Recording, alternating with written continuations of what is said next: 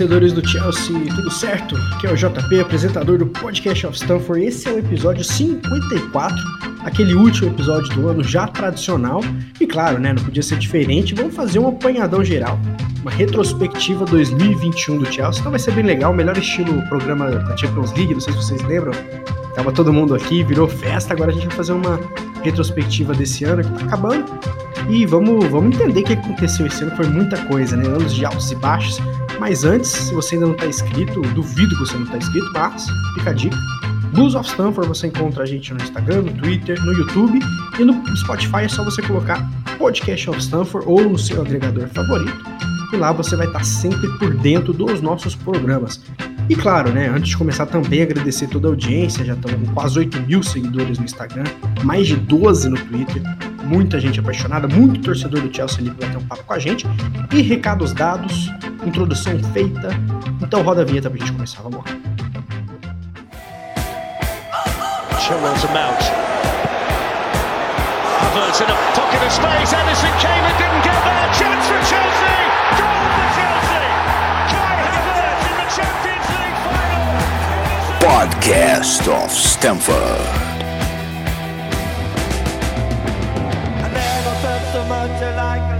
I think I'm a special one. É isso aí, tô de volta para chamar a roda do time Blues of Sanford hoje para bater um papo. Tá casa cheia hoje, pessoal batendo um papo aqui com a gente. Vamos começar com o Gabriel Belo, ele que está de volta. Salve Belo, beleza? Salve, salve. É um prazer estar aqui de novo. Vamos falar aí sobre o ano do Chelsea que foi muito positivo, né? No fim das contas, é, fechando esse primeiro ano, o Thomas Tuchel e tivemos muitas coisas para comemorar. Boa, boa. Marco Generoso tá aqui com a gente também. Genê, beleza? Fala galera, um ano, que ano, hein? É um ano pra gente entrar na história do Chelsea. O time conseguiu vários desafios, coisas que ninguém imaginava no início da temporada 2021, né? Estamos falando do ano de 2021. E tamo aí para mais um episódio. Maravilha. E Gabriel Munhoz também aqui com a gente, fechando a roda. Salve, Munhoz. Belezinha? Fala, galera. Não estranha minha voz, tô estreando aqui no, no, no podcast of Stanford. E para quem não me conhece, meu nome é Gabriel Munhoz, eu tava fazendo uh, as coberturas em tempo real ali dos jogos da Champions, pelo menos os últimos fui eu que fiz por ali. Maravilha, já vai estrear em grande estilo, né? Logo no fechamento, no balanço do ano. Então vai ter muita opinião, muita opinião polêmica, enfim, vamos entender o que aconteceu nesse ano. E vamos fazer o seguinte, galera: é o seguinte. É, eu vou fazer um, um bate-bola jogo rápido aqui pra gente começar. Primeira coisa que vem na cabeça, eu vou perguntar para cada um qual foi o melhor momento do ano.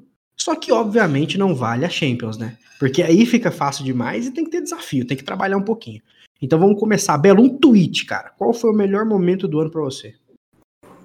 Pô, já que não vale a Champions e é jogo rápido, eu vou ter que falar um que vai deixar um pessoal bravo, mas a demissão do Amper. Uh, já começou daquele jeito. Nas polêmicas. Genê, qual foi o melhor momento para você, tirando, claro, as championzinhas que a gente copou?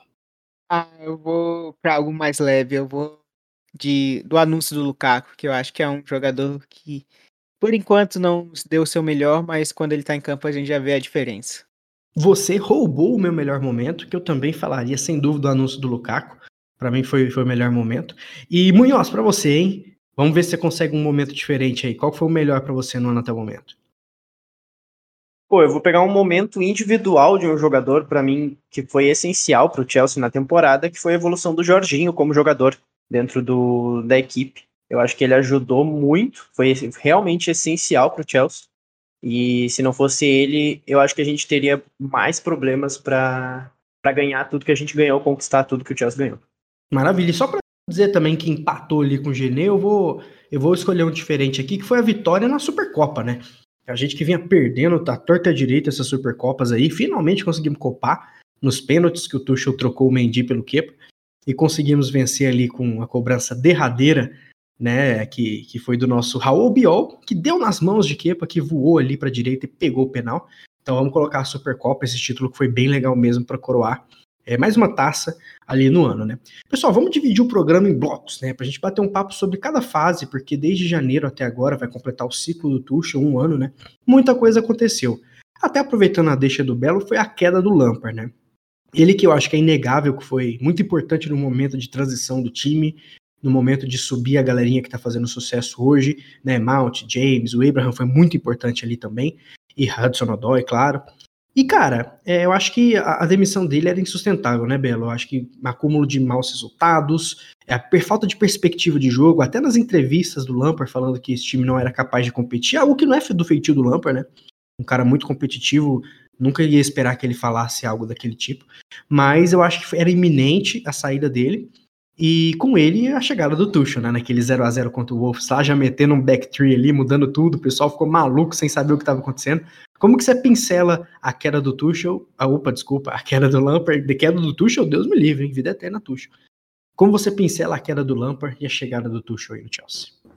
Foi algo que até a gente não tinha tanta dimensão, né? Porque, pelo menos para mim, quando cai o Lampard, eu pensava, pô, já que a gente tá nessa situação, é, e que talvez fosse difícil buscar alguém para ser competitivo naquele momento, até dava para ter ficado com ele até o final da temporada. Esse era o pensamento que eu, que eu tinha naquele momento, sabe? Quando eu vi a notícia da demissão do Lampard. Pensei, pô, não sei se talvez fosse isso agora, sabe? Eu não conseguia pensar nisso direito como uma solução, algo que iria dar certo, porque acho que a gente ficou tanto tempo, é, não tanto tempo, mas alguns meses ali, tipo, mais nivelado por baixo, que realmente era difícil acreditar que esse elenco tinha um potencial para ganhar coisas grandes em pouco tempo.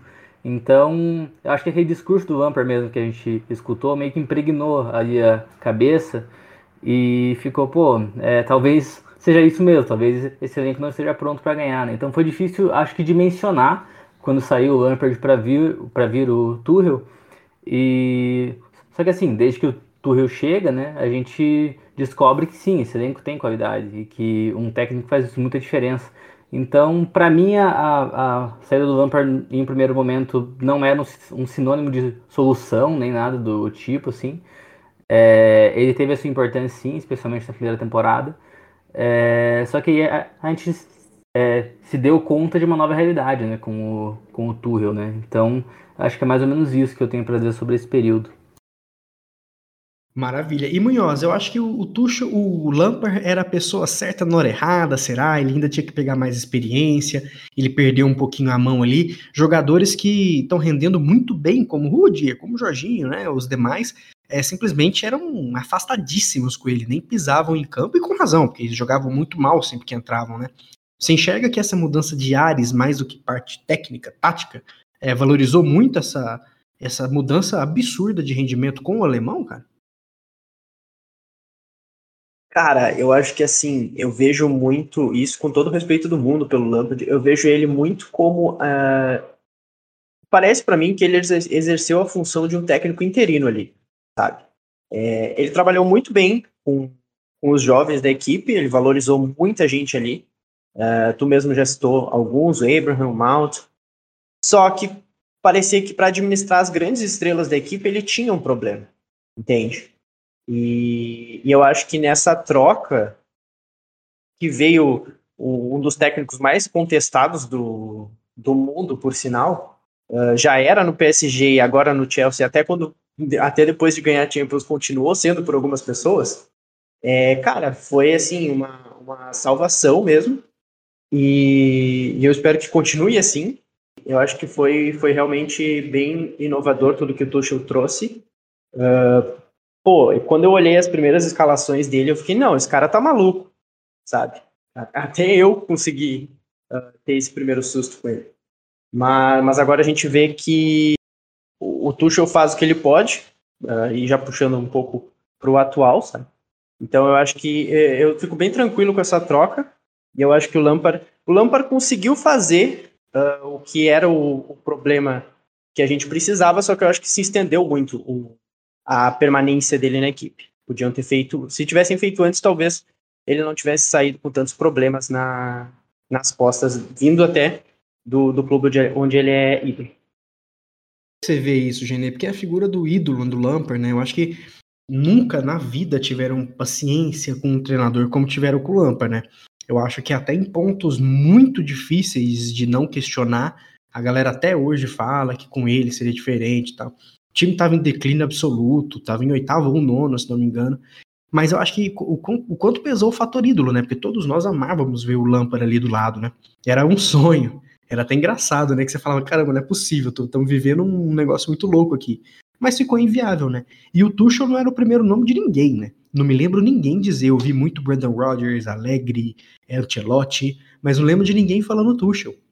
Então, não foi só substituir o ídolo, mas trazer um nome que ninguém estava curtindo até então com o trabalho no PSG, aquele 4-2-4 de Hero Ball dele lá.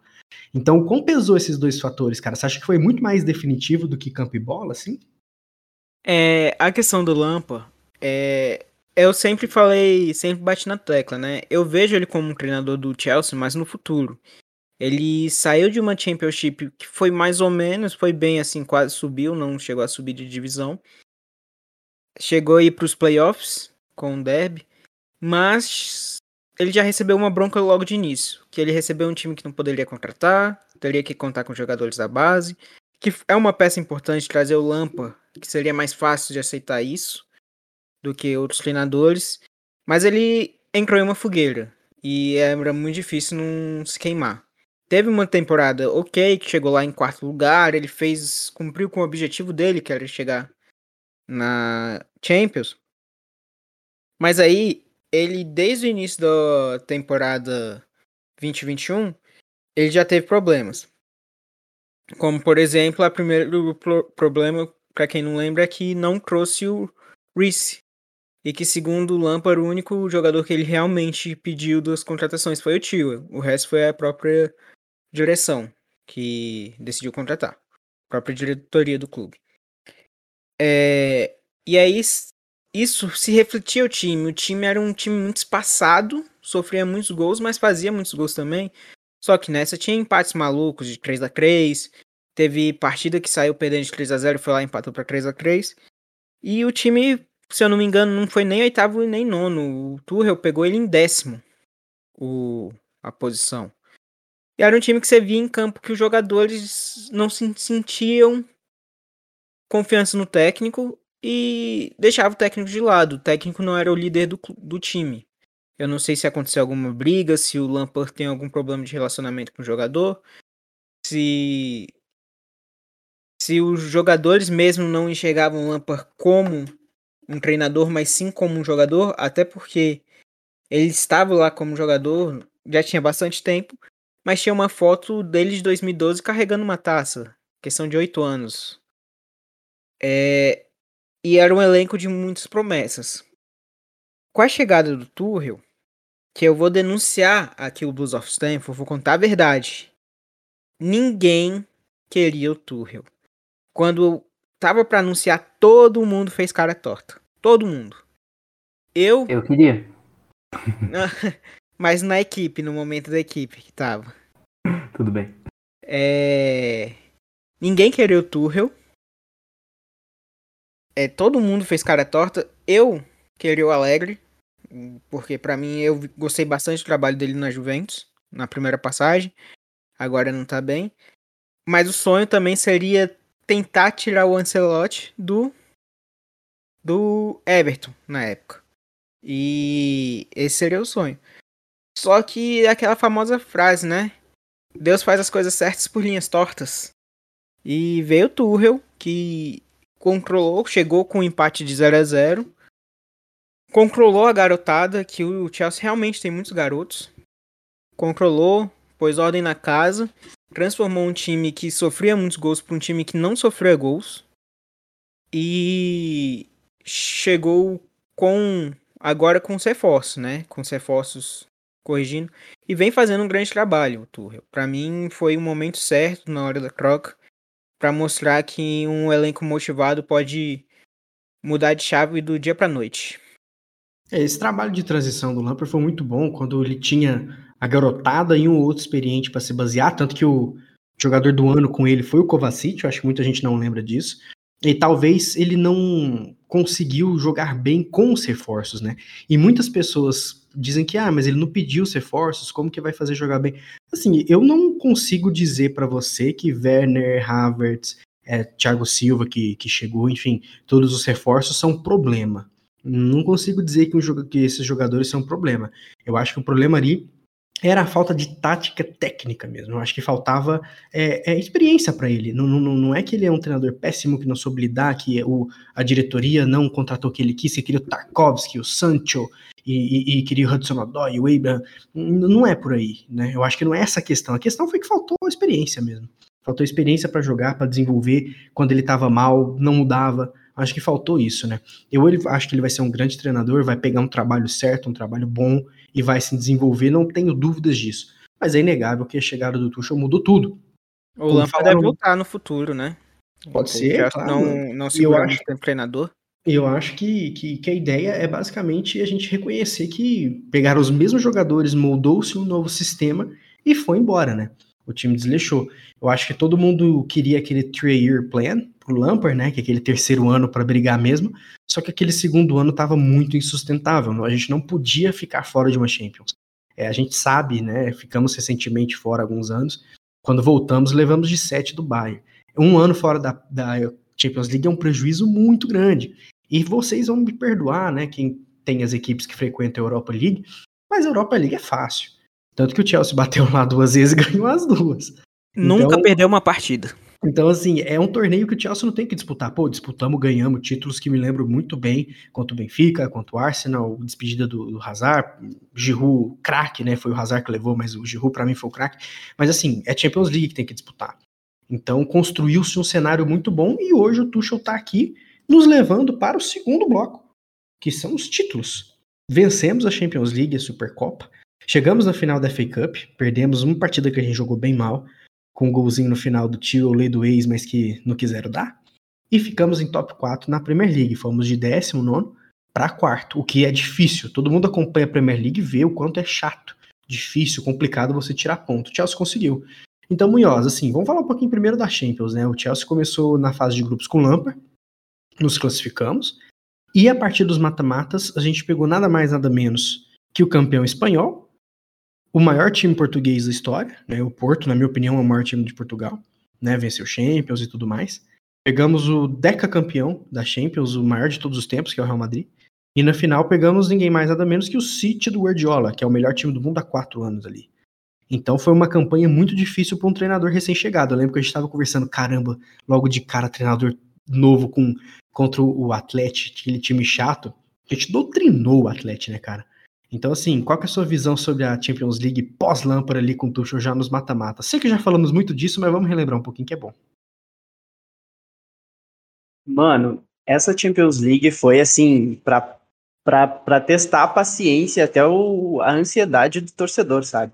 Cara, as, as, três, as três equipes eram, não vou dizer muito favoritas, mas, assim, a mídia, principalmente, colocava o Chelsea como o azarão ali porque só pegou pedrada atrás de pedrada e, e, foi, e foi superando e foi, foi levando até chegar na final e ainda bater o City do Guardiola, que todo mundo apontava que esse era o ano que o Manchester City ia ganhar a Champions. E foi, eu fiquei bem surpreso assim com, com o desempenho dos jogadores, do Kanté. Uh, cara, o que o Kanté jogou nas semifinais foi absurdo, assim, incrível, sabe?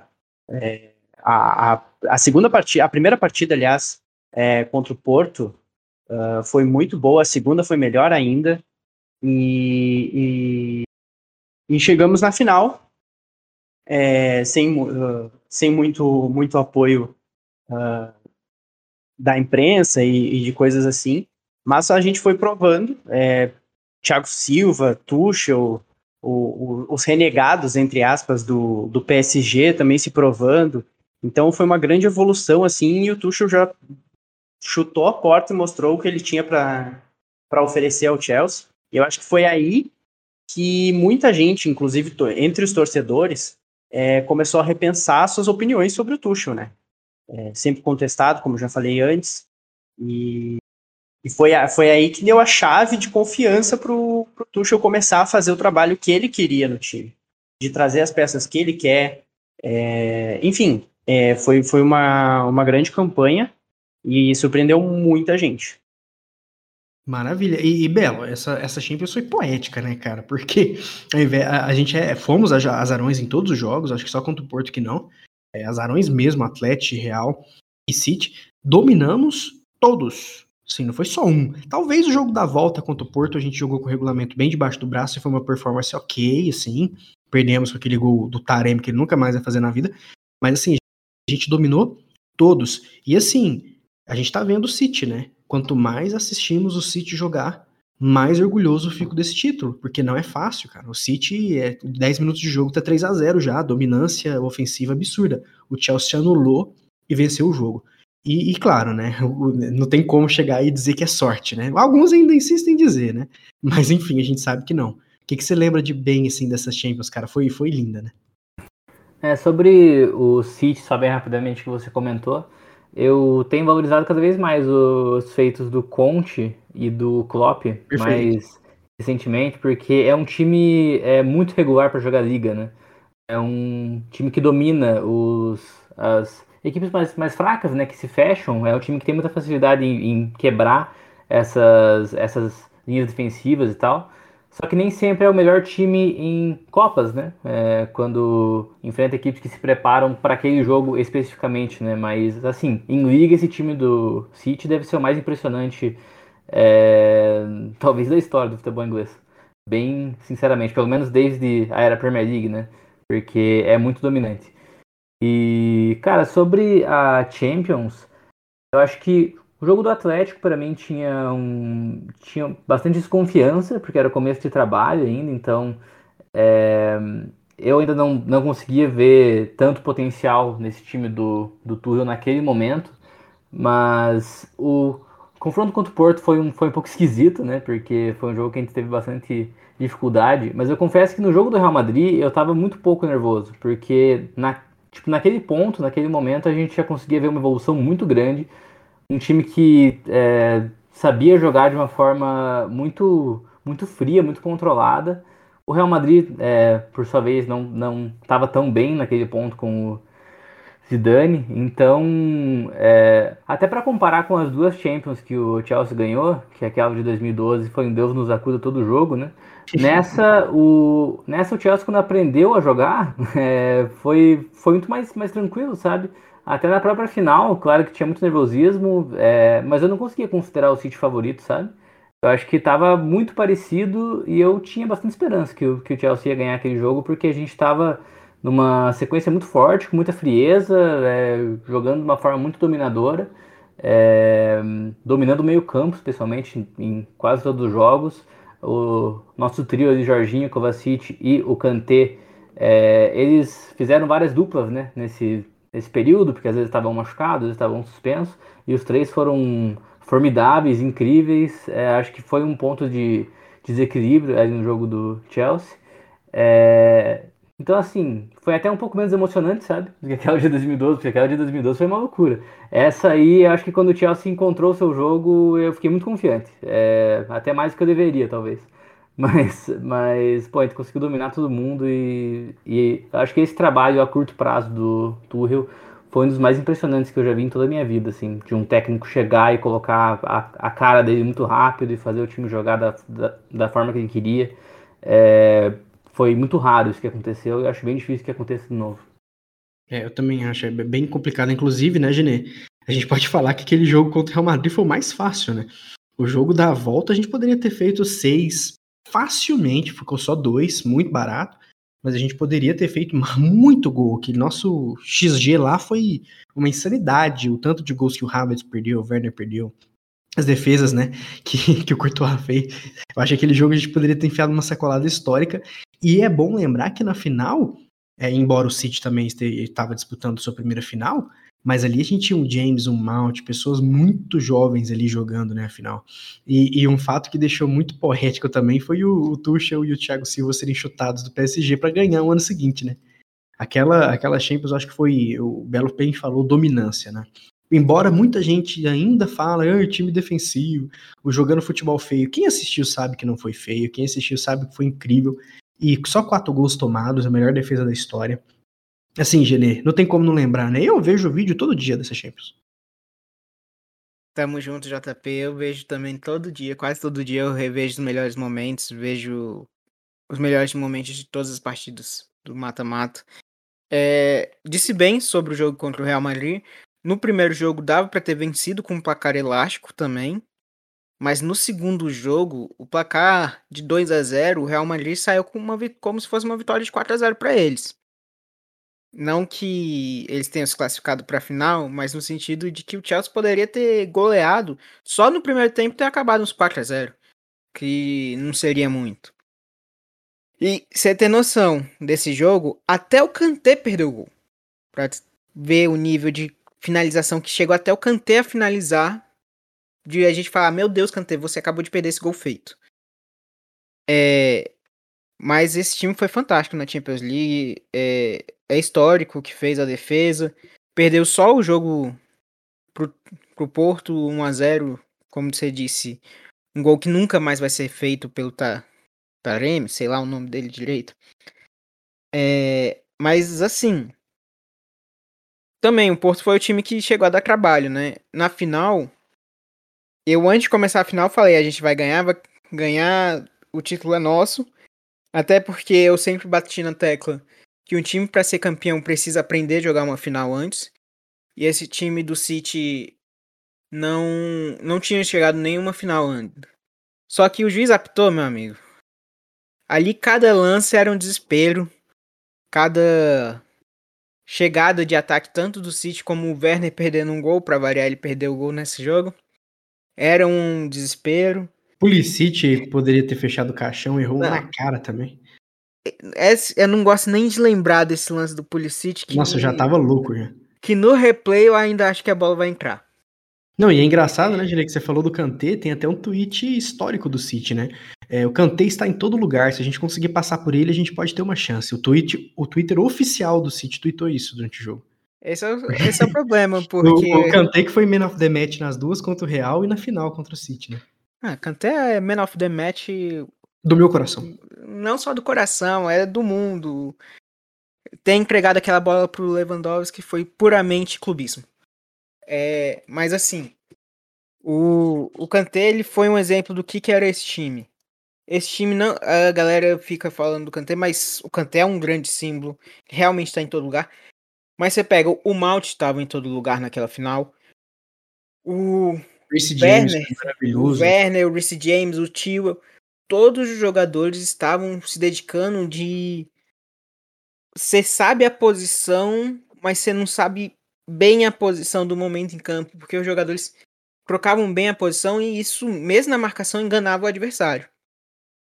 Foi um, um jogo praticamente perfeito. Não podemos dizer que foi perfeito, porque só foi um placar de 1 a 0 que perdeu gols. Mas o City mesmo não teve chance. A grande chance do City foi ali do Marres no último lance. Último lance, eu... exatamente. Gelei naquela. É... Não, aquela lá é outro do lance que se eu ver o replay ainda acho que vai entrar. Porque nem fala. Se fosse hoje, entraria, né? O Chelsea tá não, tomando gol no final. Se, se fosse hoje, o Chelsea não teria nem feito gol, porque o Harvard, depois daquele gol, meu Deus do céu. Mas ainda tenho confiança que ele vai melhorar. Mas assim, esse essa partida do City contra o City é um exemplo do, do fator Tuchel. Porque ele a mudança principal que ele fez no Chelsea foi defensivamente. Um time que sofria muito gols não estavam nem dando chance para os adversários finalizar. E a gente acabou de dizer, a grande chance do City foi no último lance da partida. E foi assim todo o jogo. O Real Madrid teve uma, um lance na partida. Benzema, daquele jeito, estilo Benzema, que é matador. E fez o gol. Taremi fez um gol que nunca vai fazer. O Atlético não fez gol. O Atlético não fez gol, não assustou em nenhum momento, porque a defesa ficou muito fechada. E eu tô nem aí que falam que o time é muito defensivo, tô nem aí de nada, eu quero ser campeão. O Chelsea foi campeão de uma Champions League em 2012 com um escanteio só na partida contra o Bayern de Munique, e esse escanteio foi o bastante pra gente empatar. Depois o resto é história. Então, mas é um time defensivo que tem mais posse de bola e tem mais finalização. Boa, galera. É isso aí, é isso aí. E isso nos leva ao título da Super Cup, né? Que pegamos o Vila Real, tivemos um primeiro tempo maravilhoso, o gol do o Ziyech tava voando ali, até se machucar, obviamente, né? Como sempre. E, e, tomamos um gol de empate dos caras. O Villarreal jogou muito bem, Chelsea voltando ali, né, de, de, de recesso e tudo mais. E ganhamos nos pênaltis com o Quepinha lá. Vocês estavam ansiosos por essa Super Cup? O pessoal tava, porque perdemos para Atlético, para Liverpool, para Bayern. Mudou a cor, né, vermelho. Foi para amarelo, a gente conseguiu ganhar. Bem legal ter ganhado esse título, né? É, Munhoz, Belo e Genê. O que vocês acharam aí dessa, dessa Super Cup que finalmente copamos, né?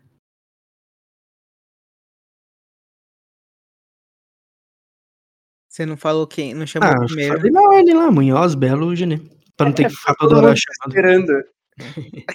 Eu esperando o que, que você ia chamar primeiro. É, pode, pode comentar. Ah, eu vou. Eu vou falar assim. A gente perdeu três seguidas. A de 2012, 2013 e agora a de 2019. 2019 mesmo. A gente perdeu três seguidas. Tinha ganhado em 98. E é um título importante porque ele ficou engasgado. Quando e o bom você... foi nos pênaltis também, né? A gente tomou muito nos pênaltis. Isso aí, até um que o Lukaku perdeu, o pênalti. Então é meio que, que foi... eu achei bom ter sido dos pênaltis também. Eu não achei não, eu queria que tivesse resolvido ah, no jogo porque ninguém merece o coração, né? O coração mostra que tá bem porque ele tá aguentando pênalti atrás de pênalti, né, Chelsea 2021, 2022. É, mas assim, é importante porque, ah, não é um grande título, não é disputado. Ele tá lá no mural. No mural do. Do Stanford Bridge. Tá lá. Mas, quando você começa a perder, você fica na sede de ganhar. E esse que é, que é a importância. Time começar uma temporada com título, um time se afirmar na Europa. É um time que já avisou para os adversários eu vou dar trabalho e por enquanto tá dando. Apesar desse último mês, ah, o Chelsea ainda é um time difícil de ganhar.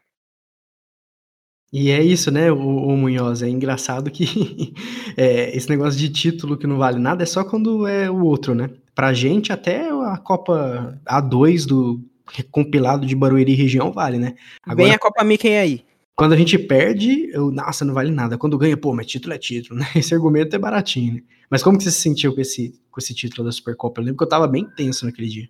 Eu tava aflito, cara. Eu tava parado na frente de pé, na frente do da televisão, como se fosse eu cobrando pênalti. Sabe quando você tá jogando no, no videogame, jogando um fifinha com seus amigos?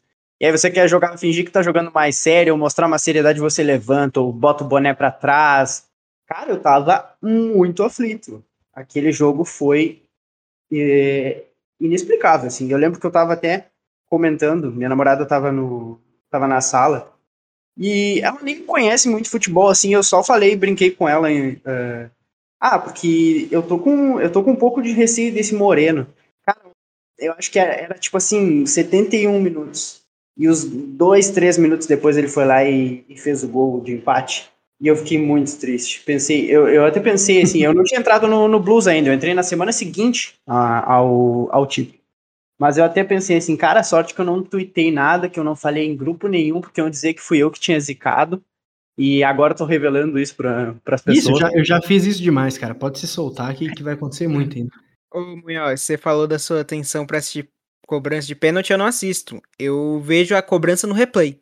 Tá doido. Porque não dá, a, a, blusa cobrindo a cabeça e de costas pra televisão para não ter risco. Eu fico nervoso até com um pênalti que não é da minha equipe, velho. Imagina a equipe que eu gosto, que eu acompanho. É engraçado que a gente tá, fica falando de zica, é, o pessoal que me acompanha no Twitter sabe, né? O trabalho de zica que eu fiz durante a Champions League pra gente ganhar esse torneio, o Chelsea tinha que me pagar um bicho também, viu? Porque ela, dois meses ali antes, é gol, Havertz, Chelsea faz o gol na final da Champions. Agora, 50 minutos, Manchester City 5, Chelsea 1. O tanto de trabalho de zica que eu fiz pra gente ganhar esse negócio aí não tá escrito. Mas todos sabem quem merece o bicho mesmo é a poltrona roxa do time. Poltrona roxa do time também. E, e Belo, o que, que, que, você achou dessa Super Cup, cara? Ficou aflito que nem o Munhoz? Ficou na, na esperança de, de, vingança nos penais como eu? O que, que, você, que, que você sentiu ali nesse, nesse título? Importantíssimo, né? Vamos, vamos combinar aqui. Cara, talvez eu não tenha ficado tão nervoso, mas é que quando o time bate na trave muitas vezes dá aquele nervosismo, né? Eu acho que Não foi tantas vezes, mas é uma sensação parecida talvez com a do Mundial agora, né? Que hum, é, eu ia passar para essa pauta agora, hein? não, não, então eu vou tipo, segurar um não, pouco. Não, mas, mas, pode falar, gente, já entra aí. Eu acho que tá todo mundo é. querendo saber. Perdemos o Mundial. Estamos falando que perdemos Supercopa, ganhamos. Perdemos o Mundial pro Corinthians, é. agora vai pro rival. É, porque assim, não é um título que é prioridade, né? Mas quando você perde, muitas vezes cria um incômodo, né? O Chelsea já perdeu uma vez, se perder de novo vai ser, vai ser complicado. Acho que principalmente pra gente, né? Pra gente que mora aqui no Brasil, é, tem um impacto maior, né? Porque o pessoal vai começar a encher o saco e, e acho que ninguém gosta de ficar ouvindo, né? É, imagina perder pro Palmeiras, depois ter perdido pro Corinthians, que isso, time amador. É, mas tá, né? Acho, acho que criou um pouco dessa sensação ali na Supercopa. E foi um começo de temporada muito bom pro Kepa, né? Eu, eu tenho certo carinho pelo Kepa, para falar a verdade. Eu, eu não acho ele um grande goleiro, ele foi é, um overpaid gigantesco. É, só que eu torço por ele, sabe? Eu, eu, eu gosto quando ele, ele consegue ter boas atuações e tal. E esse momento da Supercopa foi bem legal por isso também, por ele conseguir é, sair por cima. Depois ele acabou pegando mais pênaltis na temporada ali pela Copa da Liga. É, então é, foi legal por isso também, não, não, só pelo título, acho legal esse trabalho que o Tuchel tenta fazer com ele também de recuperação, acho importante para o jogador. É, então foi um, foi um momento bacana, foi, foi legal, mas também já deu meio que um presságio também de que o Chelsea ia passar nessa temporada. O que eu acho normal, é bom deixar isso claro, eu acho normal que o Chelsea é, tenha dificuldades esse ano depois do nível de excelência que teve na última temporada. Eu acho bem normal isso que ele está passando, esse empate é, contra o Brighton agora. É, também muito por causa de lesão, mas também por desempenho de alguns jogadores. É normal. É, e já deu para ver um pouco naquele jogo do Vila Real, né? O que ia acontecer, porque a gente não jogou bem. E, mas enfim, conseguimos sair com a vitória e foi um título bem legal mesmo. Não, maravilha. Eu acho que o...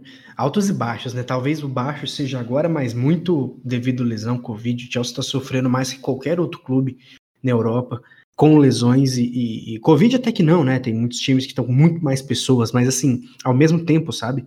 É muita lesão e a Covid a galera pega e fica mal, como o Werner tá, né? O, o Tuchel abriu na entrevista. Eu acho que o momento baixo da temporada é sinceramente isso, né? E é difícil uma régua manter ali, né? Pensa, o tanto de coisa que o Chelsea fez em um ano, né? É, eu acho que a tendência é evoluir com altos e baixos, assim como o trabalho do Klopp no início, o trabalho do, do, do Guardiola no início, a diferença é que eles não ganharam títulos no início, né? O Chelsea já chegou ocupando, então a régua fica sempre lá no alto, claro. Falar um pouquinho de Mundial, antes da gente falar da FA Cup e do top 4 na Premier League, porque o Belo puxou, que é a fim de falar. Galera, tamo no manhaca, tá difícil, todo mundo lesionado, é meio time lesionado e a outra metade tá fora de ritmo, jogando machucado. Mas assim, temos jogo todo dia, mas não podemos perder o Mundial, hein, galera? Eu sei que o Chelsea não vai priorizar, talvez, eu acho que eles vão viajar meio putos, como todo europeu fala e faz, né? Mas eu quero ganhar porque precisamos, não, quero ver o esporte espetacular todo dia aí falando Palmeiras. E segundo, que eu quero jogar com aquele petzinho dourado no uniforme, né? O que, que você acha, Genê? Então, é. Eu vou dizer assim. Eu torço pro Vasco, né? E o Vasco foi um dos responsáveis para acabar com a piada, uma das maiores piadas do futebol nacional, que é o Corinthians não ter Libertadores. E eu já estou vendo, como torcedor do Chelsea, de novo acabar com uma piada que é o Palmeiras não tem Mundial. Não, é... não não. Mas assim, o Chelsea hoje, como você disse, metade do elenco tá lesionado, outra metade também tá lesionado, só que em campo. E. E. Mas até lá, em fevereiro, temos o mês todo de janeiro. Vai vir a janela de transferências que eu acredito sim que o Chelsea vai trazer um lateral esquerdo provavelmente o dinheiro. E mas assim, tem que ver ainda como que vai chegar lá, porque hoje a gente tem um meio-campo todo mundo com um pouquinho uma lesão. E é só você ver que quando o meio-campo tá inteiro, o meio-campo do Chelsea domina a partida. Se o meio-campo domina a partida, dá liberdade para os zagueiros subirem. E aí vem o Chelsea mais forte que é o Chelsea que a gente conheceu, de ter posse de bola, de ter mais finalização e de dominar a partida. E eu não vejo que se o Chelsea vier ok, vier com o pensamento que dessa vez eu tô sentindo que eles querem um Mundial, justamente para essa garotada que viu Lampa jogar, que viu Terry jogar, ganhar um título que eles não ganharam, seria muito representativo. E também eles foram torcedores e viram perder, né? A gente tá falando de nove anos atrás. Então, é algo que eu acho que o Chelsea vai para ganhar, vai para copar. Tomara, tomara, acho que, acho que, que pincelamos bem aí. Pra gente avançar um pouquinho na pauta, isso tá em fevereiro, né? A ideia é fazer o fechadão do ano, mas não tem como não falar do Mundial, né? Mas vamos fazer o seguinte: um tweet, pessoal. Munhoz, representa o time agora, você vai ter sua responsa de falar sobre o final da FA Cup e o top 4 na Premier League. Ambas tiveram uma partida contra o Leicester como protagonista, né? Aquela vitória do contra o Leicester com o gol do Rudiger ali foi essencial para Chelsea confirmar a classificação pela Champions direto, porque até então a gente não sabia que ia vencer a Champions, né? E aquela final que o Chelsea jogou bem mal mesmo, tomou um gol do Tillemans e não conseguiu vencer a FA Cup, porque a gente tá batendo na trave todo santo ano. Esse ano é bem difícil esperar com essas lesões todas, eu prefiro sacrificar as Copas e descansar a galera. Mas enfim, pincela pra gente o ano, a final da FA Cup e o top 4 na Premier League. É, então, cara, eu eu não tenho eu não tenho muito tempo livre para ficar acompanhando todos os jogos, né? E aí, na temporada passada, eu pensei, eu vou acompanhar a FA Cup. Cara, é assim, eu sei que a FA Cup é meio, meio estranha, é meio desprestigiada até, mas até pela, pelo, pelo clássico, pela, pela classe da, da, do torneio, eu decidi acompanhar. E, cara, a FA Cup foi muito boa, assim, a, as apresentações do Chelsea. Claro que é, foi, numa, foi numa. Não foi nem numa crescente, foi numa decrescente, né? Conforme foi ficando mais complicado o, os confrontos, foi diminuindo a quantidade de gols e a quantidade de chutes que o, que o Chelsea teve. Então, você come, a gente começou lá com, com 4 a 0 e aí foi baixando, foi para 3 a 1 ou é, acho que foi 3 a 1 se não me engano, a segunda a segunda partida. E aí depois disso começou a ser aquele Chelsea que estava um pouco normal, tipo, ganhando com apresentações é, não tão boas assim, mas ganhando, né? Ganhando de 1 a 0, 2 a 0, e foi o que aconteceu com o Chelsea até o momento da final, onde a gente tropeçou pro Leicester, né? E, e pô, foi um, foi um jogo bem bem cansado, assim, foi bem bem triste até. E aí o Tillemans foi lá e no início do, do segundo tempo ainda acabou acabou estragando o, o nosso sonho, né, de finalmente ganhar a FA Cup. E, e cara, a, a Premier League é sempre uma disputa muito acirrada, né? Então, ficar em quarto às vezes nem é tão ruim, dado o grande número de competições que tem na, na Inglaterra, o grande, a grande quantidade de times bons que tem na Inglaterra também, né? Porque apesar de ter os grandes times ricos, também tem os times como o Leicester, que faz grandes campanhas, é, o Arsenal, que está sempre uh, na volta, o Tottenham também, que é, que é muito bom. E atualmente também tem outros, tem o West que está fazendo um grande trabalho, enfim. É, o, a Premier League sempre é uma, uma competição bem acirrada e o Chelsea foi lá e conseguiu uh, fazer o melhor que pôde nessa estreia de temporadas do entre aspas do, do Tuchel e eu vou só dar uma pincelada no, no mundial é, falar para vocês para os torcedores que estão nos ouvindo pessoal que está uh, nos ouvindo também. Aproveitar que a gente fala a língua portuguesa e twittar bastante sobre o Abel Ferreira elogiando ele, porque pelo que eu tô vendo, o Benfica tá sondando o Abel, quem sabe eles levam o Abel antes do, do Mundial, e aí o Palmeiras vai ficar um pouco mais perdido para a competição. Olha aí a informação aí. Aqui tem informação. Parafraseando o grande Rogerinho do Ingá. Mas, gente, é o seguinte: ter ficado em quarto também foi excelente. Eu acho que sair do, no nono até caminhar rumo ao quarto lugar, eu acho que a gente esperava, porque é o Chelsea, né? Mas não é fácil, né? Então, aos trancos e barrancos, a gente chegou lá. Mas é o seguinte, avançando um pouquinho na pauta, não foi só o time principal, né, que fez bonito. O Chelsea Woman também representou muito, né? É, tá acompanhando cada vez mais o time da Emma, da Emma Raiz, eu tô vendo muitos jogos, tô gostando muito de assistir as meninas. Teve título, teve final que a gente perdeu, feio pro Barcelona, mas já estamos começando aqui a criar aquela cicatriz na Champions ali. Então tem muita coisa para falar de, de feminino. Vocês estão assistindo, né? O belíssimo trio Sanker, Pernil Harder e a nossa lindíssima Fran Kirby, uma das maiores da história do Chelsea ali. O time tá muito legal, eu tô gostando muito de assistir. E para falar do feminino, ninguém melhor que a Alicia, né? Vocês já conhecem ela verificada no Blues of Stanford ali no, no Twitter. Ela faz um resumo dos jogos sempre, ela sempre fala um pouco, não só do Chelsea, mas também de todo o futebol europeu feminino ali. E ela tá curtindo suas merecidíssimas férias, mas mandou um áudio pra gente. Mandou um, um sonoro aqui muito legal fazendo um resuminho do que foi a Chelsea Woman nessa temporada, que teve muito título, é, finalzinha que a gente perdeu, como mencionei, mas vai criando aquela cicatriz. E vamos ganhar. Eu tenho certeza que, que o céu é o limite pro time da Emma Reis. É ou não é, Alicia? Conta pra gente aí. Olá, meus blues maravilhosos, como vocês estão? Vim aqui hoje para falar um pouquinho sobre o ano sensacional do Chelsea Woman. E se você não as conhece, trate de conhecer em 2022. 2021 foi um ano fantástico para as Blues, que conquistaram o quadruplete nacional na última temporada. FA Cup, League Cup, FA Women's Super League e Community Shield. Venceram o que podiam e o que não podiam na Inglaterra e ficaram devendo apenas o título da Champions feminina.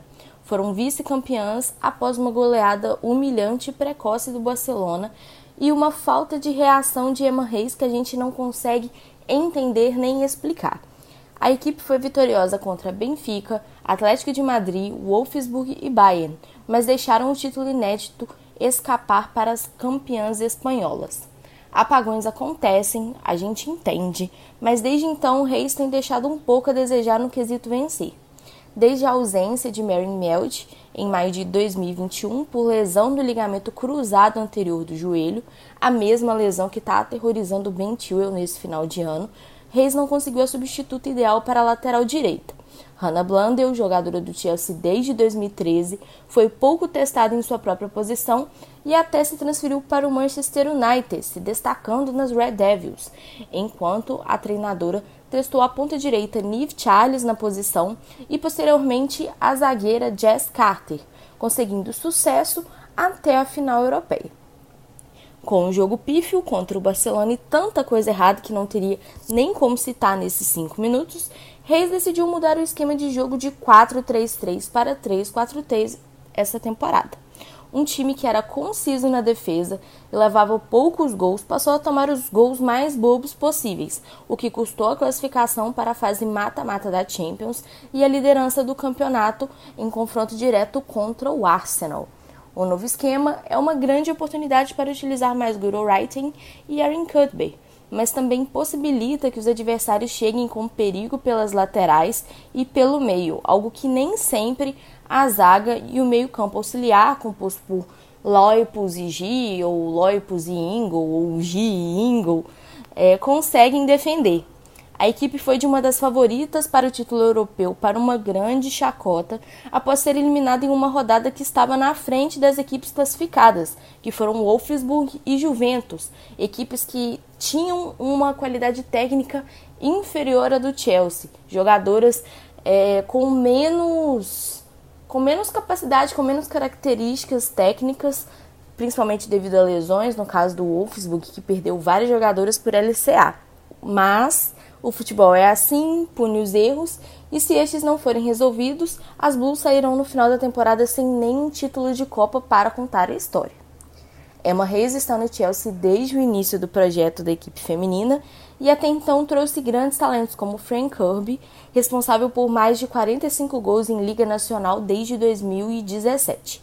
Entre as grandes contratações da história do futebol feminino, consequentemente mais caras também, nós temos Penley Harder, que apesar de não ter conseguido manter o seu desempenho do Wolfsburg no Chelsea, foi muito importante com gols e assistências. Sam Kerr, que foi artilheira da liga com 22 gols e nessa temporada conta com 16 gols em todas as competições. E Lauren James, irmã de Reese, que foi contratada machucada e ainda não realizou uma partida inteira. Kirby, Kerry e Harder estão entre as grandes artilheiras de 2021, com 23, 19 e 10 gols respectivamente. Kirby e Kerr também foram líderes de assistências em 2021, com 12 e 10 respectivamente. Por último, mas não menos importante, temos que dar destaque a Jessie Fleming, canadense de 23 anos que não teve muitas oportunidades na última temporada, mas depois de ser uma das melhores jogadoras das Olimpíadas, da medalha de ouro do Canadá e da lesão de Penley Harder, teve jogos inteiros para provar o seu potencial e como é peça importante nesse Chelsea. É um Chelsea que em alguns jogos não consegue manter essa criação do meio-campo para o ataque. Então não adianta nada ter Kerr, Kirby, Harder, Fleming e etc. no ataque, sendo que não tem ninguém aí para possibilitar essas jogadas para esse ataque tão poderoso. Apesar da eliminação na Champions League, a equipe está na vice-liderança da Liga com 21 pontos. Nas quartas de final da League Cup e estreará na FA Cup em janeiro. Ainda temos a possibilidade de conseguir o quadriplete nacional para a temporada. Então é mais ou menos isso. Né? Feliz 2022 para a gente, né? muito sucesso para todo mundo e que as equipes busquem muitos títulos nesse novo ano. Né? A gente sabe que elas têm esse potencial, têm grandes treinadores, mas tudo tem que combinar direitinho, assim como foi em 2021. Então é isso, galera. Valeu! É isso. Então, 2022 a gente espera muito desse time. A régua é muito alta e vale lembrar, falando do homem aqui, que a Alicia vai estrear um quadro novo no canal do YouTube em janeiro. E não só esse, tá? Novidade para vocês em primeira mão. Vamos estrear muito quadro novo no YouTube. Vai ter quadro de história, vai ter quadro de notícia semanal, vai ter quadro do OMA. Então vai ter muita coisa. Não vou ficar dando mais spoiler do que isso, não. Mas fiquem de olho no nosso Insta, Luz of Stanford. Se você não seguiu, tá perdendo tempo mas vai ter muita coisa legal no nosso canal do YouTube, quadros novos, vai ser show. Valeu, Alicia, pela participação, bom gin tônica na praia aí e até a próxima. Seguindo aqui, pessoal, acho que a gente já falou bastante das contratações, das surpresas do elenco, dos renegados, a remontada de quem estava mal, o efeito Tuchel ali, né? Mas vamos falar um pouquinho mais perto agora do ano, né? A gente virou aquela temporada que estava bem atípica, e pensávamos que teríamos uma temporada tranquila, começamos voando, ganhando de todo mundo, com torcida lindo, mas aí veio a Covid de novo, veio lesão, é, caímos um pouquinho de produção também. Um mix de desafios que o Chelsea vai ter que ser muito resiliente para pensar e passar, né? Como que você enxerga esse momento atual aí dos dois meses para cá, Belo? Começamos com tudo, agora o título da Premier já está um pouquinho mais distante devido ao City, né? Mas você acha que ainda dá? Como que você enxerga, né? Essa dificuldade de manter uma escalação, driblar as lesões. É possível copar alguma coisa? É, como eu já comentei um pouco por cima agora há pouco, eu acho normal, para falar a verdade. A gente teve um nível de excelência muito alto na temporada passada, no período que o Tuchel assumiu até o título da Champions. A gente dominou é, todos os adversários fortes que a gente enfrentou, com exceção do Leicester na final da FA Cup. E foi algo que é um, é um patamar difícil da gente chegar de novo, então eu acho normal que o Chelsea enfrente esse, esse período um pouco mais é, fraco, enfim, né? É, pensar no que o Klopp teve, né, na temporada passada, por exemplo, na Liga, é algo que dá para a gente fazer uma ligação também. É, então, assim, eu vejo muito desespero, para falar a verdade. Eu acho que é, que é até compreensível considerando que foi um time montado para ser campeão da Premier League e de repente já está um pouco mais longe. Muito não por culpa do Chelsea, mas por culpa de muitas lesões, por culpa de Covid, embora o Chelsea tenha sido menos afetado que os outros times. É, mas também pela parte técnica, sabe? E eu acho normal que esse time tenha esse, essa, essa queda. Nem é um período tão grande, para falar a verdade, que, que o time está jogando mal, está jogando pior. A gente estava jogando bem aí até dois meses atrás, é, mesmo sem conseguir ser totalmente dominante quanto era antes, mas a gente chegou a ficar na liderança por muito tempo nessa Premier League. É, então é um momento de baixo, mas é um momento também que a gente perdeu muitos jogadores. Eu acho que é, é muito comum que um time enfrente isso que a gente está enfrentando agora. Talvez o título da liga não seja mais tão acessível, porque a gente está falando aí do Manchester City que tem excelência é, disputando o Premier League com o Guardiola. É, é, é, muito dominante, tem pouca margem de erro. É um time que geralmente ganha a, é, a liga com uma pontuação muito alta, com muito gol. Então, para você bater isso, você tem que chegar num nível muito alto também. E esse time do Chelsea ainda é muito novo. Se a gente pensar que a base do elenco tem aí dois, três anos, é muito pouco tempo, né? Se for comparar aí com outras equipes. Pegar um Liverpool que joga muitos jogadores juntos aí há, há 4, 5 anos.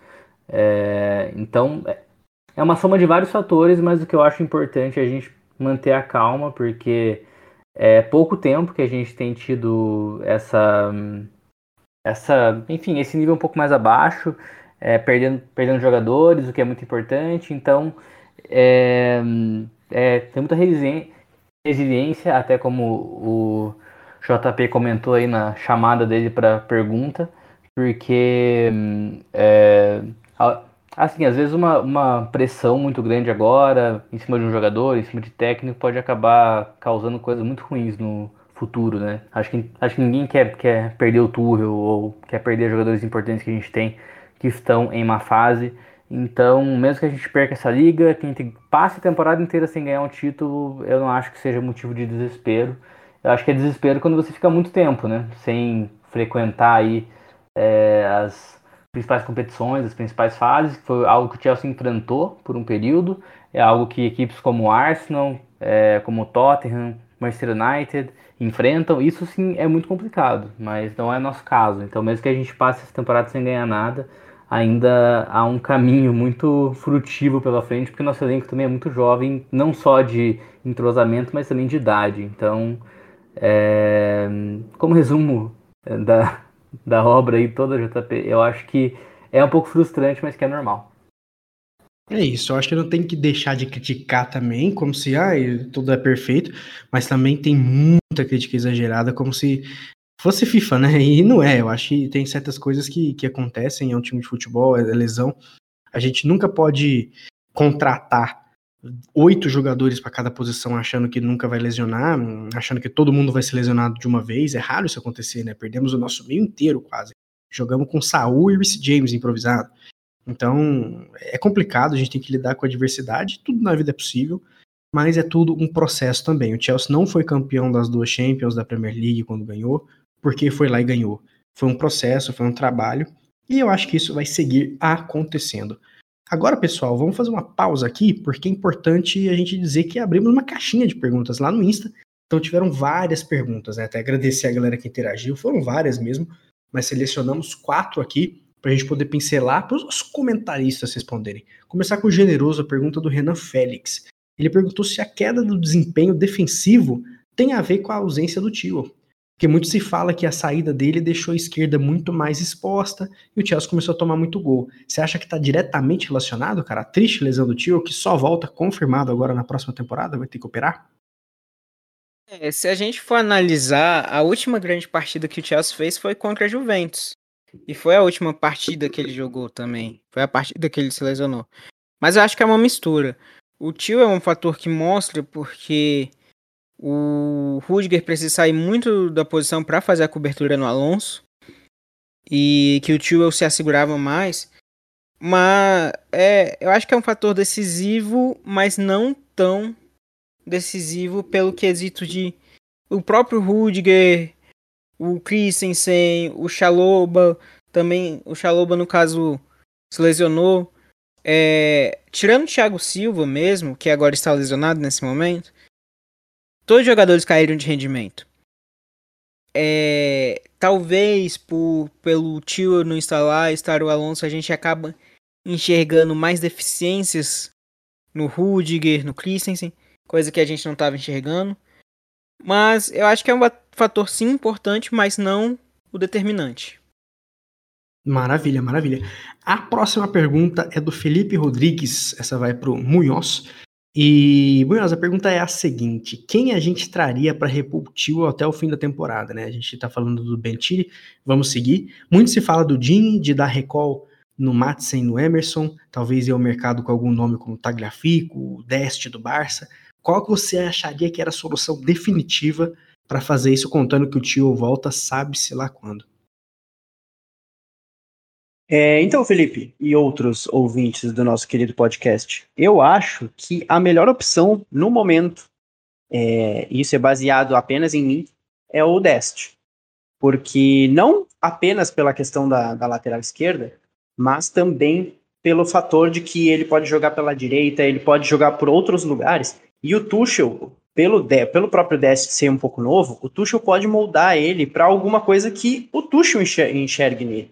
Então eu acho que até para um futuro do, do Chelsea, assim, uh, a melhor opção é ele. Porque a gente pode trazer o dinheiro por empréstimo para quebrar aquele galho, mas eu acho que eu ficaria entre essas duas opções, ou o Dinhe ou o Dest. Até porque é, eu não me jogo em pedras, mas assim, eu acho que o Alonso é muito. É, é, é muito exagerado as críticas que caem no Alonso.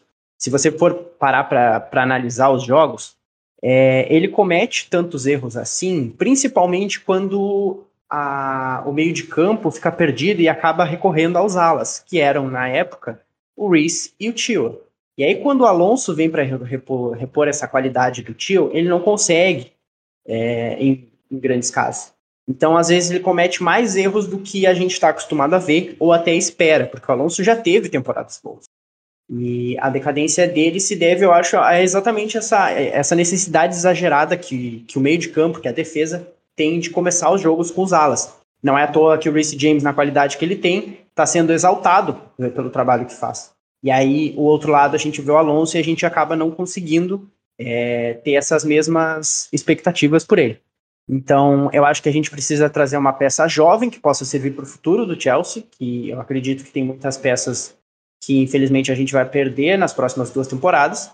E eu acho que o Dest seria a melhor opção para isso. Maravilha, maravilha. vou até puxar outra pergunta, porque o Cristiano da Silva até perguntou se o Dinho era um bom nome para o Chelsea. Eu acho que o Munhoz, o Munhoz falou bem aí sobre os nomes, né? Uma resposta mais não convencional, que é o Dest, né? Apesar de ter alguns rumores, duvido que feche. Eu acho que a gente. Enfim, vai saber, né? Mas eu acho bem difícil, mesmo até do Dinho, eu tô desconfiado que ele tá mais cheirando pro futebol italiano. Mas vamos ver, não é normal o Chelsea dar recall em jogadores em empréstimo, é muito raro alguém isso acontecer em modo geral. Mas vamos ver, né? E Genei, para fechar, o Rafa Lincoln perguntou sobre as opções de lateral do Chelsea. E hoje essa pergunta é bem mais pertinente porque o Chris James se lesionou, né? A gente não sabe da gravidade. Ele se lesionou na última quinta-feira, na última quarta-feira, desculpa, contra o Brighton. É, basicamente, o único lateral que a gente tem fit hoje é o Alonso, né? Você acha que é questão de também ir ao mercado? E outra, né? Eu vou adaptar a pergunta, vou complementar a pergunta do Rafa. Como o Chelsea vai conseguir resolver esses problemas todos numa janela de inverno, né? Num janeiro. Bem complicado, né? Então, nossas opções hoje para lateral direita com a lesão do James, que eu acho que vai ser no mesmo, um, no mínimo um mês, vai ser só o Aspliqueta, que é o banco ali. Ah, você pode improvisar o Pulisic, que a gente sabe que não tem um rendimento tão bom na posição. O Odoi, que também não tem um, um bom rendimento. Mas o Aspliqueta é a opção. Só que temos um problema. O Aspliqueta também é banco da zaga. E a zaga está bem desfalcada também. Na lateral esquerda, para mim, até completando lá, para mim o meu, o meu nome favorito é o Dinhe, porque tem que ser um jogador que chega para jogar e ele já é adaptado à Premier League. Para mim, por isso ele seria o melhor nome. Mas a opção da lateral esquerda é o Alonso, que sofre críticas porque ele vem falhando, ele tem um, ele se cansa nas partidas, ele não é tão explosivo ali para acompanhar um atacante um, uma jogada ofensiva. E a idade tá pegando para ele também. Isso a gente vê claramente. Então, a outra opção seria o Saul, que a gente já viu jogando. Ele vem melhorando o rendimento, mas a oportunidade que ele teve ali na ala esquerda não foi bem. Não sei se ele não foi bem porque ele vinha de uma sequência ruim e a pressão acabou ele fazendo é, jogar mal, mas um dos motivos dele ter saído do Atlético foi justamente porque ele estava jogando de lateral em vez de jogar na posição dele. É, hoje o Chelsea não tem opção e para completar eu também não traria garoto porque você pode fazer recall de empréstimo e queimar os jogadores. Exatamente, exatamente.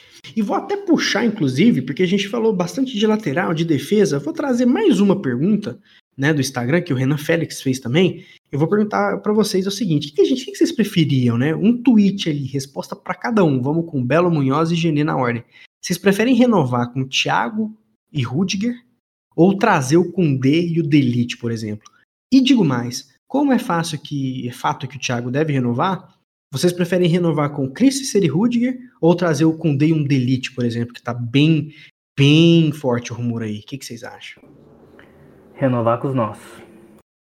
Nu e cru a resposta do nosso amigo. Genê. Na primeira opção, renovar com os dois. Na segunda, trazer os dois, porque os outros dois parecem que não querem mais jogar pelo Chelsea. Mish, e aí, Munhoz, o que, que você acha? É, eu vou com o Genê também. Eu acho que na primeira opção, renova com os dois. O e o Thiago são, são muito bons. E aí na segunda já muda um pouco. Por serem. Por se tratar de Rudiger e de Christensen. Eu acho que seria mais uh, válido para o futuro do Chelsea até no momento assim trazer o, o e o Koundé. É, eu acho que é complicado, porque eu confesso para vocês que eu tô bem bodeado do Christensen. Acho que ele acordou a renovação e voltou atrás duas vezes, então é difícil criticar. Ah, mas a diretoria do Chelsea deixou para ver isso muito para frente. Assim, já estava acordado há meses. O Fabrício Romano tinha um tweet há meses atrás falando que era paperwork faltando. E ele vai e volta para trás, vai e volta para trás. Então, até uma opinião pessoal minha, popular aí, ou não, talvez muita gente concorde, mas bastou seis meses bons aí do Christensen, que agora ele já tá olhando quem paga mais na Europa para ver onde ele vai ficar e fica colocando o contrato que ele já havia acordado em stand-by. Não sei até que ponto é coisa de pai, de empresário dele, enfim. Mas é entendível agora porque o Tuchel bancou ele alguns jogos, né? E deveria. E só não tá seguindo bancando porque não tem ninguém para jogar, né? Todo mundo machucado. Inclusive ele. Uma dúvida, Mas, JP. Diga. Ele virou água de salsicha para você? Não, eu acho que ele passou dessa fase. Ele era. Ele era horrível, né? Isso não, não tem como não dizer. Ninguém. Poderiam algumas pessoas acharem promissor, mas ele era ruim. Agora ele virou um jogadoraço. Que o Tuchel fez a mesma coisa com o Rudiger. Porém, ficar acordando e voltando atrás duas vezes, duas vezes, eu achei que pegou bem mal. Eu, se sou chefe da empresa onde meu, meu, meu funcionário aceita um acordo e volta atrás duas vezes, eu já olharia diferente para ele. Então eu vou dizer que eu não me importaria dele saindo pagando bem, né? Claro, não pode perder de graça. Mas renovar com o Thiago e Rudiger é um sonho, né? O Thiago deve renovar, reportes dizem que já tá bem conversado. Agora o Rudiger, gente, infelizmente é muito difícil ficar, não é informação, é previsão. Ele quer muita grana, o Chelsea não vai querer pagar. Enfim. Agora, com D deve vir, não é possível. Gente, se o Kudê não jogar no Chelsea, vai ser uma das maiores piras da história, né? Porque o rumor quente esse aí. Delete eu acho difícil porque é raiola, né? Negociar com esse cara é bem complicado. Eu aposto mais num Kundê e subir o Levi Cowell mesmo. O Tuchel já falou que quer ele na pré-season para estudar o atleta. Então eu acho que vai ser bem por aí mesmo. E eu vou, eu vou puxar outra pergunta. Eu falei que ia puxar só três, vamos de cinco logo. Que essa eu quero saber, eu vou perguntar pro Neto. Pro Neto. Oi. Antes só falar para vocês, eu tava, eu fiz as minhas pesquisas também e outros, outros nomes para a defesa do Chelsea que saíram foi o Nicolas Sul, do, do Bayern. Boa. E o Bremer, o ex-galo, brasileiro Bremer. Olha só. Cara, então... eu, eu, vou te dizer, eu, eu falei isso aqui tem. Acho que tem uns, tem uns dois anos já, eu já nem vai lembrar mais das antigas aí. Mas eu, eu falava que eu achava que o Sul e, e se encaixaria no Chelsea na Premier League. Eu sei que ele é grande, desengolçado, todo paredão, mas, mas, mas eu não acharia ruim de ver ele no Chelsea, não. Mas acho bem difícil isso acontecer, né? Eu acho que é mais o Kundê mesmo e precisaria para janeiro, né? Bom mas vamos ver. Def... Um bom sistema defensivo precisa de um armário na defesa. Vamos ver. O Chelsea não joga com nenhum armário. Não sei se vocês consideram o Rudiger armário, né? Eu acho que ele é doido de pedra mesmo. Mas vai ser, vai sentir muita falta o Rudiger. Eu acho que mais que Christensen, é, a liderança do Asp vai ser sentida, mas eu entendo que é fim de ciclo caso ele vá pro Barça mesmo. É, ele já não tá jogando em alto nível esse ano. Aliás, tá sim em alto nível, não vou dizer que ele tá mal, mas já não é o. O, o Asp sente mais um ano do que os demais jogadores. É, é um ano se passa para ele é notável. Os demais parece que ficam melhores, como o Thiago e o Rudiger ficaram. Então eu entendo que é fim de ciclo. Christensen já não tô ligando muito. E o Rudiger eu vou sentir muita falta, porque é construtor, é líder, faz gols e joga demais da conta. Então o Rudiger eu vou sentir bastante saudade. Como eu tava falando, vou até puxar uma nova pergunta do Lucas Lima, não é o jogador, tá? Acho que não é, quem sabe é, né? Ele escuta nosso podcast. Mas ele fez aquela pergunta que quem vai responder é o Belo. Rice, quero saber do Rice. Ele perguntou. Ah, ele, ele, ele quer saber do Rice. E eu vou complementar a pergunta do Lucas, vou complementar. Rice ou Chouameni? Ou os dois? Ou nenhum?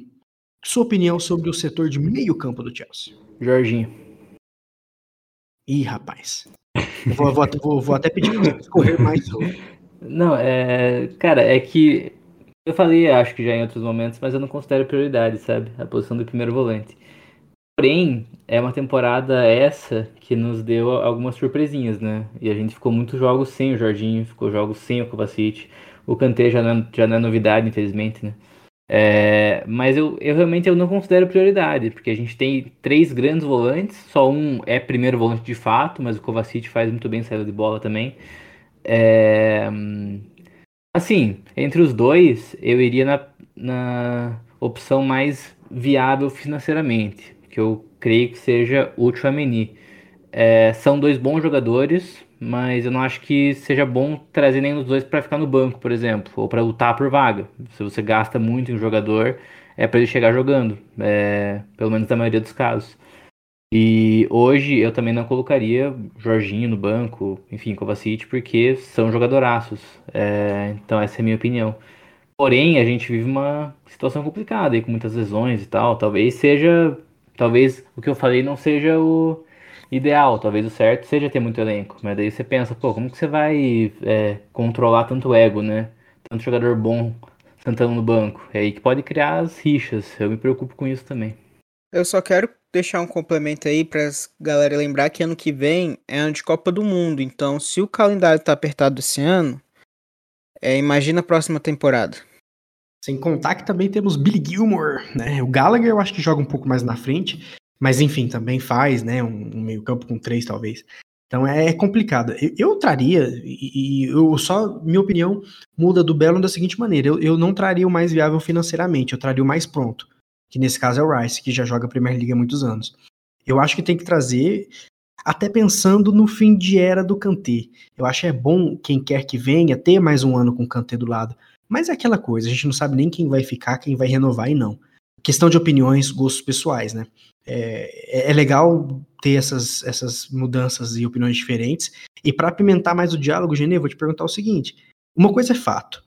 É, a gente sabe que Jorginho, Alonso, Kepa sempre vai ser bode expiatório. Eu acho que o único que conseguiu perdão presidencial foi o Rudiger mesmo. No meu, todo mundo tá perdoado, mas a galera não gosta dos caras, não adianta. Muitos aí assumem que toleram o Jorginho, que, que não, não gostam dele. Enfim, eu acho o seguinte: quando ele não tá em campo, é colossal. a diferença que o Chelsea acontece. É, pode não gostar, mas tem que respeitar, né? É, quando o Kanté não joga também, a gente também perde aquela coisa. Aquele, aquele feeling do Kanté, o cantesismo ali, a gente perde quando ele não tá em campo. Então, você enxerga que talvez desses três, o que menos faz falta seria o Kova, e talvez por isso seria interessante trazer é, um novo DM, ou talvez não seria? Como, como você enxerga esse trio de meio campo que, deixando bem claro aqui, jogadoraços, eu acho, acho extremamente exagerado é, as críticas, principalmente ao Jorginho, eu acho que ele não tem 1% do respeito que deveria, eu acho que sem ele, o Chelsea é outro, mas como que você enxerga essa situação do meio aí? E também quero saber Chouameni ou Rice de você. É, aí você me coloca em uma sinuca de bico porque o time não joga bem sem o Kanté, o time não joga bem sem o Jorginho, o time não joga bem sem o Kovacic. Isso mostra que os três são mais importantes que talvez qualquer contratação. Exato. Eu, eu até visaria em alguns momentos até alterar com a escalação, inclusive no jogo de hoje ele fez a alteração de colocar os três e o Chelsea que vinha muito mal melhorou com a entrada dos três no meio campo. Mas são três jogadores importantíssimos, só que visando uma temporada, eu acho que a gente precisa de um jogador que esteja lá como world class, sim, que vai suprir porque o, o na Inglaterra a gente tem muito jogo e o elenco roda muito, então, por exemplo, você tem um jogo essa semana e você pode descansar o Jorginho, ele jogar no final de semana e coloca o próximo jogador a vir ali no meio no meio de semana, porque é quase toda semana, jogo quarta domingo, quarta domingo, quarta domingo, isso daí é um fato. E como eu disse, próxima temporada também tem Copa do Mundo, que é em nove... meio de novembro até metade de dezembro, que é durante a temporada. E desses nomes, eu criaria o Rice por dois motivos. Rice sempre demonstrou interesse a voltar à casa dele, que ele é fruto da base do Chelsea. Ele sempre teve desejo de voltar para Cobham. E Rice pode fazer a função de zagueiro também. E o Rice também pode fazer TikTok com o Mason Mount, é importante salientar é, isso. É, tem que unir esse casal porque ele tá, deve estar tá com raiva do tio. por causa disso. Mas o Rice, é, a gente visando que o próxima temporada, o Thiago Silva, eu trouxe essa informação já tem mais de dois meses que eu falei que o Thiago ia renovar. É, eu, eu trouxe essa informação, ele vai renovar sim, deve estar tá faltando últimos detalhes, tudo. É, vendo o físico dele também, essa lesão pode atrasar um pouco a renovação para ver o físico.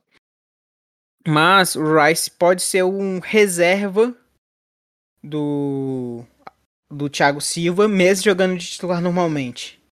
Então ele pode substituir o Thiago Silva nessa posição de ser o líbero da zaga. Eu, eu confesso que eu tenho muita dificuldade em ver o Rice sendo contratado para ser zagueiro. Talvez numa improvisação no Menhaca, até porque, gente, ano que vem pode ser que tenhamos novos surtos de Covid também. Final de ano, festa, a gente não sabe como vai ser. Então, até isso ser erradicado da face da Terra, toda a temporada vai ser atípica, né? Então, até queria passar a palavra pro Munhoz. Não, eu, é porque você falou aí é só necessário que eu digo. Ele substitui o Thiago sim, Silva. Sim, não, não, claro, claro. Não normalmente. É a mesma coisa do Tchelobar fazer a meia ali. Seria ele fazer a zaga, numa situação de Copa, numa situação mais atípica. Isso. É, e, e, você tem considerações sobre isso, Você traria um dos dois, é, principalmente pensando em elenco, talvez em, em Loftus Chic saindo, talvez em Kanté já no, nos finalmente ali. Fim de uma era, hein, Kanté. Aproveitem, aproveitem muito o Kanté. É, como que você imagina essa situação do meio campo do Chelsea? Cara, eu acho que primeiro a gente, só completando o que você estava falando, a gente tem que entender esse cenário do Covid, principalmente em um país como a Inglaterra, que tem não, não chega a 70% ainda da vacinação. Né? Então, Lembrando que a Premier League é a liga que menos vacina jogadores, tudo vacilão. Exatamente, tem isso também. Então são vários problemas que o Chelsea vai ter que enfrentar de gestão e de questões individuais também do, dos jogadores por escolha, enfim. É, mas respondendo a pergunta, eu acho que Cara, por enquanto eu vejo mais o. Eu, eu particularmente vejo mais o, o Rice vindo do que o Chouameni, porque assim, é, eu acho que o Rice uh, não se importaria em ser essa primeira, primeira opção da reserva no meio ali para trocar, repor, seja Thiago Silva, seja Jorginho, Kanté, Kovacic. É, assim porque, uh, como vocês já falaram aqui, a gente entende que o Kanté uh, logo mais já não vai mais fazer parte da equipe, é, daqui a um tempo, quem sabe também o Jorginho, a gente não sabe o futuro dos jogadores. Então o Rice, eu acho que ele ficaria mais confortável em vir e esperar uma temporada, uma temporada e meia para assumir a titularidade do Chelsea.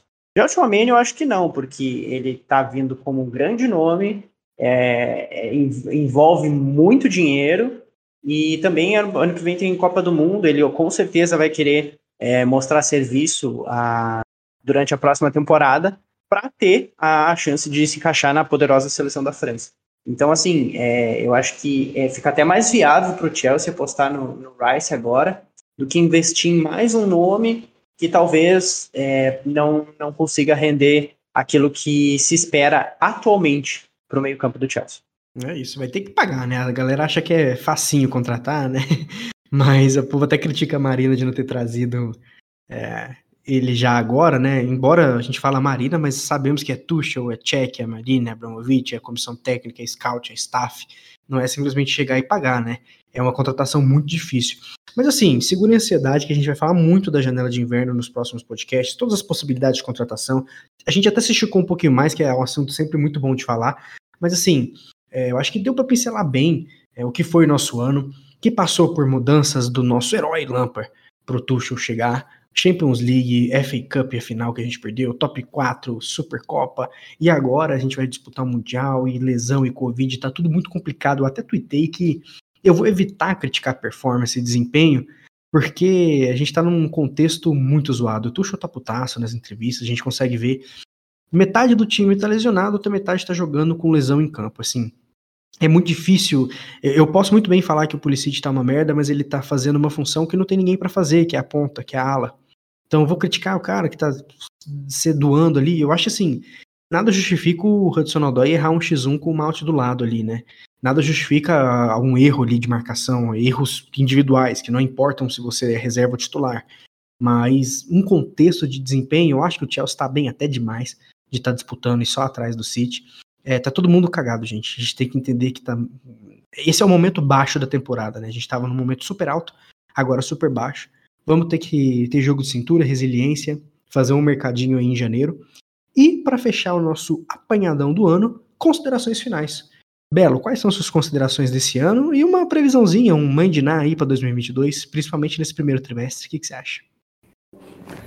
Olha, minhas considerações são que eu acompanho o Chelsea aí um pouco mais ativamente desde 2010, mais ou menos.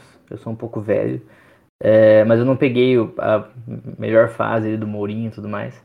E esse time atual do Tuchel é o, é o melhor para mim. É, tipo, pensando aí em domínio de jogo, em clareza de ideias, não é, não é nem o melhor elenco, mas é o melhor trabalho, é o time que eu mais gosto. Então, eu sempre ten, é, tendo a ter paciência, sabe? Porque eu acho que é algo muito difícil isso que a gente conseguiu aqui. Teve o time do Conte também, que é muito bom, excelente, mas acabou sendo um tiro curto ali, né? É, então eu sempre tendo a ter um pouco de paciência mais com esse time, é, de sempre pensar aí com muita calma. E eu acho que a gente tem muita coisa para ganhar com essa equipe. Sempre lembrando que a gente joga uma Premier League que é um campeonato dificílimo, com equipes muito ricas e muito fortes. Então não vai dar para ganhar sempre, a gente vai perder pontos, é normal. É... E o Chelsea desse ano de 2021 para mim é uma equipe fantástica. É um time que eu adoro, um time que me trouxe, me traz um sentimento muito bom. E hum, quanto ao que esperar, eu já disse, eu acho que a gente é, tem um futuro muito legal com essa equipe. Não sei dizer quanto essa temporada, o que nós vamos ganhar, porque é uma temporada também muito imprevisível quanto a muitas lesões que a gente, que a gente teve, muitos jogadores importantes que perderam sequência em momentos que estava bem, e aí tem que se reinventar, e enfim, é um, é um cenário complicado, é, mas queria dizer que eu, que eu tô muito feliz com o resultado de 2021, foi um ano muito bom para o Chelsea, e espero que a gente tenha mais anos assim. Perfeito, perfeito. Genê, suas considerações finais e bolinha de cristal aí para 22 no início do ano. É, eu vou dizer que é bom, uma boa temporada 2021, na verdade temporada não ano. É um ano que enganou muita gente porque é aquela parada, né? A gente não esperava nada desse time em desenvolvimento já conquistou uma Champions League. Então, esse início de 2000 dessa temporada 21 e 22 que o Chelsea começou muito bem. Agora vem decaindo, é normal, até porque é um elenco muito jovem e não tá nem perto do seu melhor futebol ainda. Não chegou. O céu é o limite. Então, a gente foi mal acostumado por esse elenco. Mas é um time que tá melhorando, sim. Eu, eu vejo o time, quem sabe no futuro, ganhar a Premier League. Mas falando agora do início do primeiro trimestre, eu espero ganhar o Mundial de clubes. Ganhar convencendo, porque não adianta não convencer. E início de uma Champions League, né? As primeiras fases ali, mostrando que pode, pode mais. É com a volta dos jogadores, mostrando que realmente é um time competitivo que talvez não brigue pela Premier League por essas rodadas de perder ponto, pelas rodadas durante o Mundial de Clubes que vai jogar com time de base. Então, o que eu enxergo é que é um. É muito difícil de saber. Mas, justamente, é, vai ser um bom primeiro semestre, sim. Até os limites que a gente possa atingir. Beleza, lembrando que a gente pega o Lille nas oitavas da Champions League. E Munhoz, suas considerações aí para encerrarmos esse apanhadão do ano de 2021. Pô, considerações finais, quando já passou por duas pessoas que falaram super bem aqui, é difícil, porque não tem como trazer algo novo, mas acho que os meninos foram super cirúrgicos no que eles falaram. É, eu acredito que o ano foi muito bom. É, para pro, pro que a gente tinha como expectativa, eu acho que ninguém uh, pode dizer que esperava mais do que recebeu, porque uh, as conquistas, uh, as chegadas, é, tudo, tudo, assim, é, foi, foi maravilhoso para o Chelsea. E, claro, com as decaídas de agora, mas isso são fases, assim, não é, não é tática, não é técnica, é simplesmente é simplesmente físico, cara. Não, não tem muito o que, o que se fazer, a não ser torcer pela melhora do, dos jogadores, ótima recuperação. A gente também entender que, que o futebol internacional, e principalmente na Inglaterra, é diferente do Brasil. Então, é, não tem essa questão de perder dois jogos fora Tuchel e e, pô, não tem também essa questão de, ah, vamos botar a galera do Sub-18 aqui para jogar. Vamos botar 23 jogadores do, do Sub-18 aqui para jogar um, um, torneio. Não existe isso, cara. Não na Inglaterra. E só paciência que eu acho que, agora, pra, já puxando para a questão do próximo ano, eu não sei uh, o que vai ser desse nosso resto de temporada. Uh, eu acho que o elenco do Chelsea, 100%, sem problemas de lesão, sem problemas de Covid, sem, problem sem problema algum, tá nos, entre os quatro melhores do mundo, assim, junto com Bayern, PSG e City. Porém, é, a gente sabe que a nossa realidade não é essa no momento. É, tem gente tendo que jogar machucado, é, gente improvisada em posição que nunca imaginou que precisaria jogar. Então tá bem complicada essa fase. Por isso que agora para o resto da temporada eu espero apenas que todo mundo se recupere bem, que, que tenha um descanso de alguma forma e que a gente consiga trazer nessa janela pelo menos um nome ou dois nomes de, de reposição para que nas próximas temporadas a gente consiga manter esse nível de, de excelência que o Chelsea entregou uh, surpreendentemente. É isso, é isso. Minha, meu único desejo e esperança é que todo mundo fique saudável ano que vem, porque batalhar contra um City dominante, contra o calendário, contra adversários difíceis e todo mundo lesionado é difícil. Mas é isso aí, pessoal. Esperamos que vocês tenham curtido desse apanhadão aí de 2021. Com certeza foi bem bacana, bem divertido pra gente gravar e relembrar essas situações, né? Poder opinar um pouquinho, interagir com vocês. Queria agradecer a todo mundo. De novo, novidade ano que vem, tá? Nosso podcast vai ser semanal. Nossos quadros no YouTube vão vir com tudo, vamos agitar bastante nossas redes. Então sigam a gente, News of Stanford, Podcast of Stanford. Não perca nada, nada. Valeu? Genê, um abraço, brigadão. Valeu, JP, valeu, Munhoz, valeu, Gabriel Belo. É... Valeu, galera. É isso aí, Belo, valeu, um abraço. Salve, salve, JP, Generoso, Munhoz. Até a próxima. Valeu. Munhoz, espero que você tenha curtido aí participar, sua estreia logo nesse programão aqui. Espero que você tenha curtido e até a próxima, cara. A gente se vê no próximo. Pô, finalmente, né? Eu acho que de, desde agosto e não tinha conseguido separar um tempinho para participar. Aproveitei esse, essas datas entre os grandes feriados de dezembro, né? Consegui tirar um tempinho para participar, fiquei muito feliz e espero que eu volte mais vezes agora, né? Durante o próximo ano. Inclusive, esse é, uma, é, esse é o meu, meu desejo para 2022. É melhora pro elenco do Chelsea e mais participações nos podcasts. Ah, isso aí tá fácil, isso aí tá fácil. De resto, eu dou meu ACL do joelho pro Tio e meu tornozelo coxa pro James e fica tudo certo. Se tudo fosse fácil assim, né? Seria lindo. Mas valeu, pessoal. Espero que vocês tenham curtido nosso programa. Deixe os comentários aí, compartilhem nos grupos de futebol de vocês. Vamos bater um papo, né? Trocar uma ideia que vem muita pauta boa conversando com vocês nas replies do Twitter. Valeu, um abraço então, pessoal. Episódio 54 do Podcast of Stanford. Fui, valeu!